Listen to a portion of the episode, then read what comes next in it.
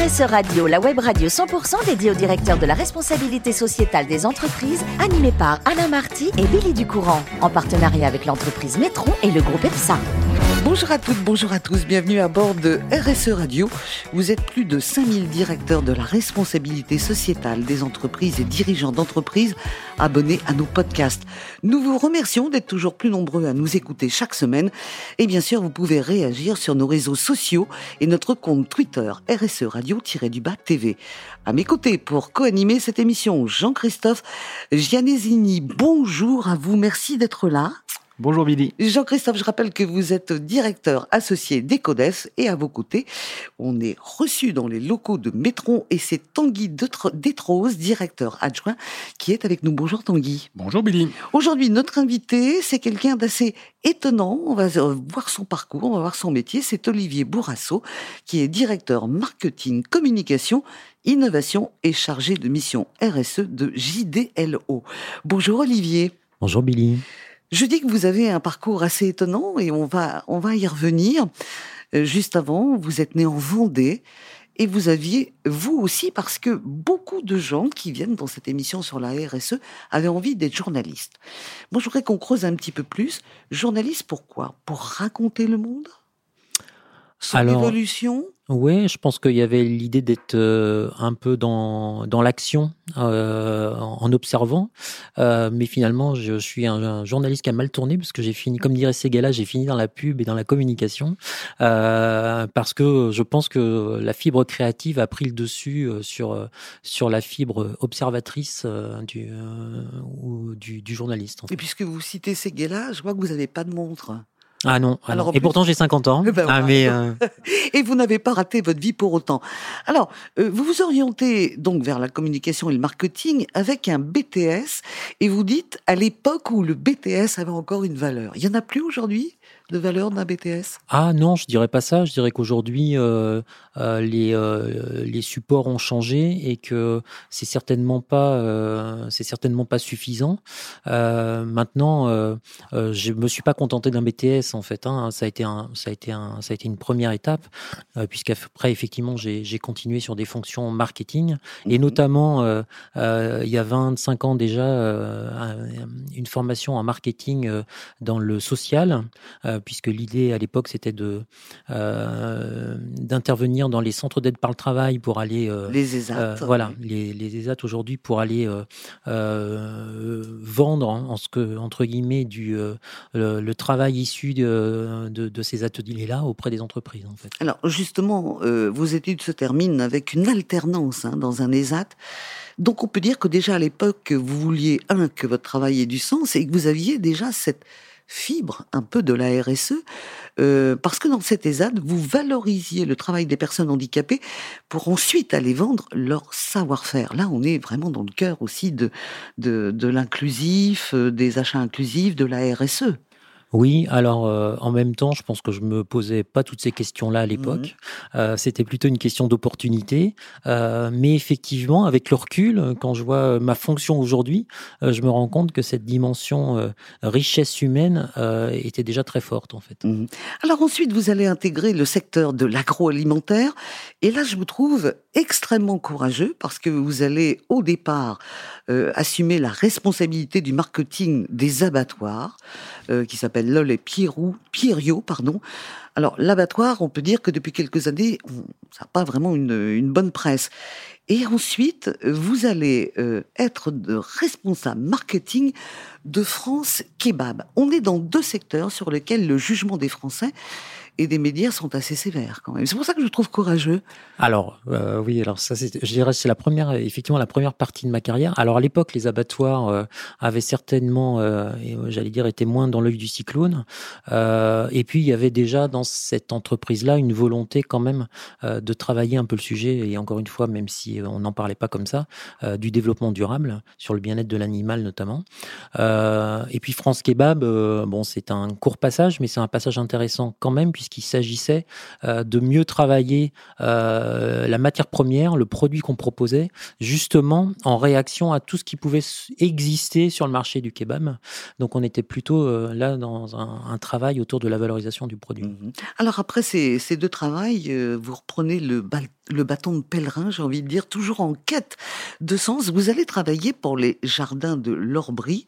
Est-ce que vous avez trouvé euh, votre jardin d'Éden? Alors, euh, presque. J'espère que ça finira mieux. Euh, mais, bah oui, mais, oui, oui, en fait, je pense que c'est effectivement en arrivant dans cette entreprise en 2009, je ne présupposait pas de ce qu'elle serait euh, 13 ans après. Euh, à l'époque, on était 9 salariés dans l'entreprise. Euh, moi, je suis arrivé là en tant que responsable marketing euh, dans une entreprise de cette taille-là. C'était déjà un, un vrai pari stratégique de la part des dirigeants. Euh, et puis aujourd'hui, on est 86. Euh, on ambitionne d'être une centaine d'ici un an. Euh, donc on est dans une vraie mutation de l'entreprise. et alors qu'il y a, il y a 13 ans, on faisait, on était transformateur de, de, de, de, fruits pour en faire des jus de fruits. Aujourd'hui, on intervient à l'échelle nationale, à l'échelle internationale sur la fabrication de boissons au sens large. Donc on fait des jus de fruits, mais pas que. On, fait aussi tout type de boissons, donc des sodas, des vins, des, enfin, voilà, des alcools, de la fermentation. Alors maintenant qu'on a euh, situé euh, ce que vous faisiez et avec quoi, les questions de euh, Jean-Christophe et Tanguy. On commence par qui? Vous, Tanguy? Allez, c'est parti. quand on, on, produit, on développe des, des, boissons, donc des saveurs quelque part, Comment est-ce qu'on fait pour ne pas trop se planter? Euh, pour, pour trouver la saveur, le goût qui va plaire, c'est quoi? C'est vous essayez, vous mettez sur le marché, si ça marche tant mieux, si ça marche pas on retire, on essaye, on a droit à l'erreur alors, euh, effectivement, en tant, euh, que PME, alors on a une marque commerciale qui s'appelle Cœur de Pomme. Euh, c'est celle, c'est la marque que, à travers laquelle les consommateurs nous connaissent. Et cette marque-là, elle est essentiellement tournée autour du jus de fruits et, notamment du jus de pomme, puisque Alain Péridi, qui était le fondateur de l'entreprise, avait des vergers. Donc j'allais dire un jus de fruits, un jus de pomme, euh, finalement, c'est assez simple. Euh, après, il faut euh, trouver les bonnes variétés, mais quelque part, le, recettage est assez simple. Et effectivement, l'idée, c'est de toujours aborder le marché par le goût. C'est-à-dire se dire, on va faire un bon produit.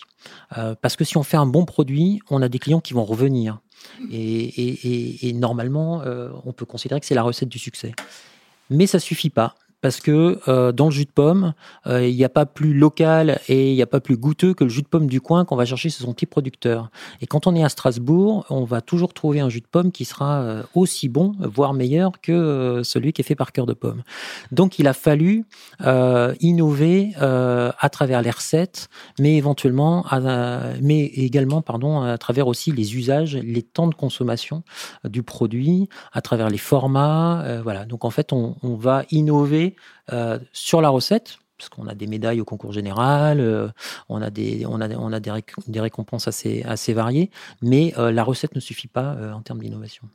Et, en termes environnementaux, du coup, ça veut dire un, un choix, par exemple, des variétés de pommes, pommes locales, traitement, récupération. de, quand on fait du jus, il y a forcément un, entre guillemets, déchet. Vous le, vous le réexploitez au niveau énergétique? Alors, Aujourd'hui, euh, la marque, moi je dis tout le temps que la marque est née d'une démarche RSE, puisque Alain Peridi, euh, euh, quand il a créé, quand il a créé l'entreprise, il souhaitait mieux exploiter ce qu'on appelle les écarts de tri, donc les fruits moches qui n'arrivaient pas à être vendus dans les étals de supermarché. donc déjà à la base c'est ça, notre jus de pomme, c'est-à-dire qu'on n'a pas des vergers dans lesquels on produit de la pomme pour en faire du jus. On est vraiment dans une logique de récupération des écarts de tri. ensuite euh, effectivement, pour faire un litre de jus de pomme, il faut euh, 1,3 kg de pommes. Ça veut dire qu'on a 25% euh, de déchets. Euh, ces 25% de déchets, aujourd'hui, ils partent en méthanisation chez un, un, agriculteur qui a construit son unité de méthanisation et donc qui est à une trentaine de kilomètres de chez nous.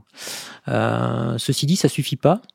Euh, et donc en fait, on a investi en 2019 euh, dans le cadre d'un projet qui s'appelle Pominov plus de 8 millions d'euros, hein, alors que le chiffre d'affaires de l'entreprise, pour vous donner une idée, c'est euh, on tourne autour des 10 millions d'euros. Donc c'est un gros gros investissement sur une nouvelle unité de transformation qui devrait pouvoir permettre de récupérer à peu près 95% du fruit au lieu des 75% aujourd'hui pour que ce soit exploitable sur le plan alimentaire ou à, défaut sur le plan cosmétique, euh, euh, voilà, sur d'autres secteurs. Et en tout cas, en se disant que euh, la ressource alimentaire ne doit pas être dévoyée et ne doit pas être utilisée pour en faire de l'énergie. Jean-Christophe Non, peut-être un autre commentaire. Je, rebondis. Donc, donc pas du tout fan des biocarburants et ce genre de choses? Des agrocarburants Alors, c'est, enfin, c'est, euh, c'est pas qu'on n'est pas fan en soi. Simplement, on se dit euh, aujourd'hui la population mondiale augmente, euh, les surfaces agricoles diminuent. À un moment donné, essayons d'exploiter de la meilleure façon possible les ressources terrestres pour qu'elles puissent nourrir le monde. Quoi. Mhm. Jean-Christophe. Oui, bonjour Olivier. vous avez pas mal de casquettes différentes marketing, communication, innovation et RSE. Euh, bah, déjà, comment vous arrivez à gérer ces différentes casquettes qui, je pense, sont pas simples, même s'il y a des, ponts euh, et des liens entre chacune d'entre elles.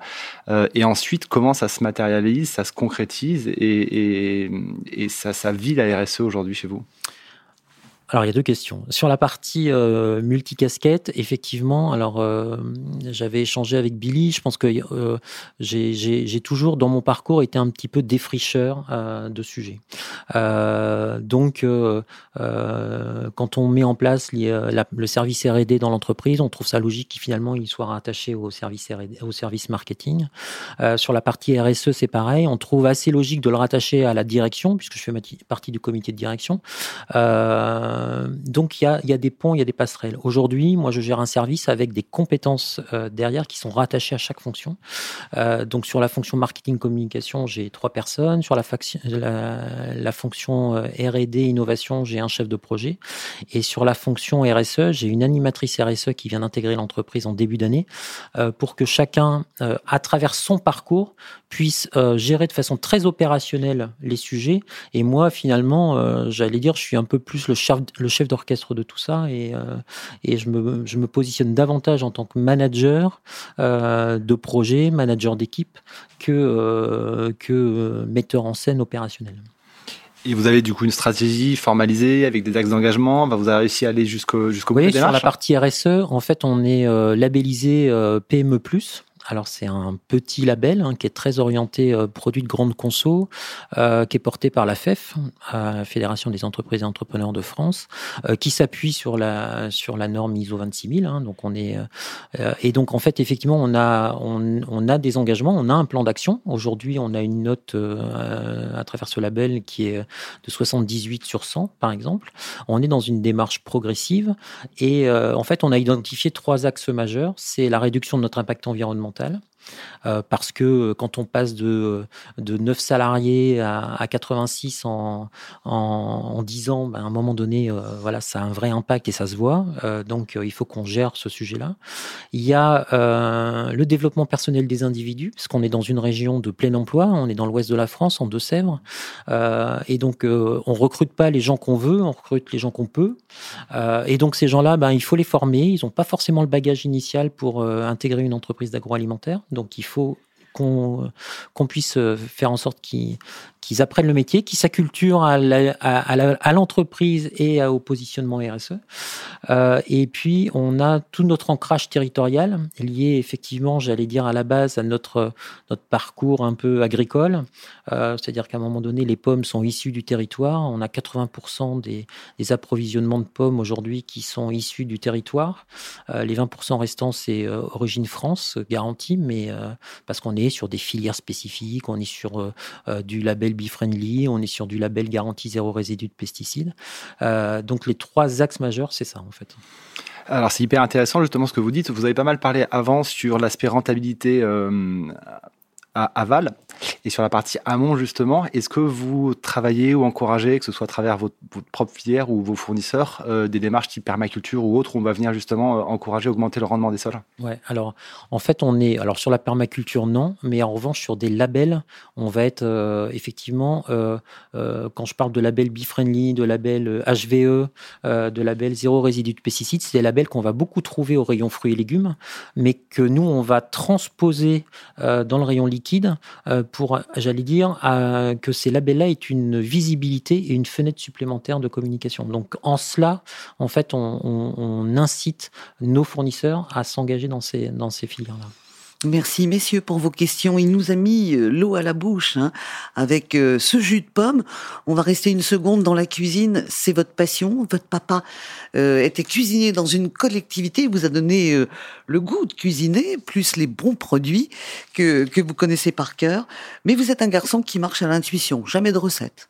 J'ouvre le frigo, je regarde ce qu'il y a et je cuisine. C'est bien ça? Alors jamais de recette, pas tout le temps, mais quand, mais effectivement j'aime ce que j'aime euh, faire ce qu'on appelle la cuisine du placard. Euh, alors je c'est mon petit peut-être mon petit côté anti gaspi, euh, mais en tout cas alors euh, mes filles me le reprochent parfois en me disant mais papa tu nous fais jamais la même recette et nous si on veut apprendre à cuisiner comment on fait? Voilà donc effectivement j'y vais un peu à l'intuition. Ouais. Il nous manque plus que votre adresse pour qu'on s'invite à dîner et ce sera avec plaisir je le sais. Merci beaucoup Olivier. Merci d'être venu nous voir. Merci à à Guy et Jean-Christophe qui ont co-animé cette émission. C'est la fin de ce numéro de RSE Radio. Retrouvez toute notre actualité sur nos comptes Twitter et LinkedIn. On se donne rendez-vous mardi prochain à 14h précise pour une nouvelle émission. L'invité de la semaine de RSE Radio, une production B2B Radio.tv en partenariat avec Nitron et le groupe EPSA.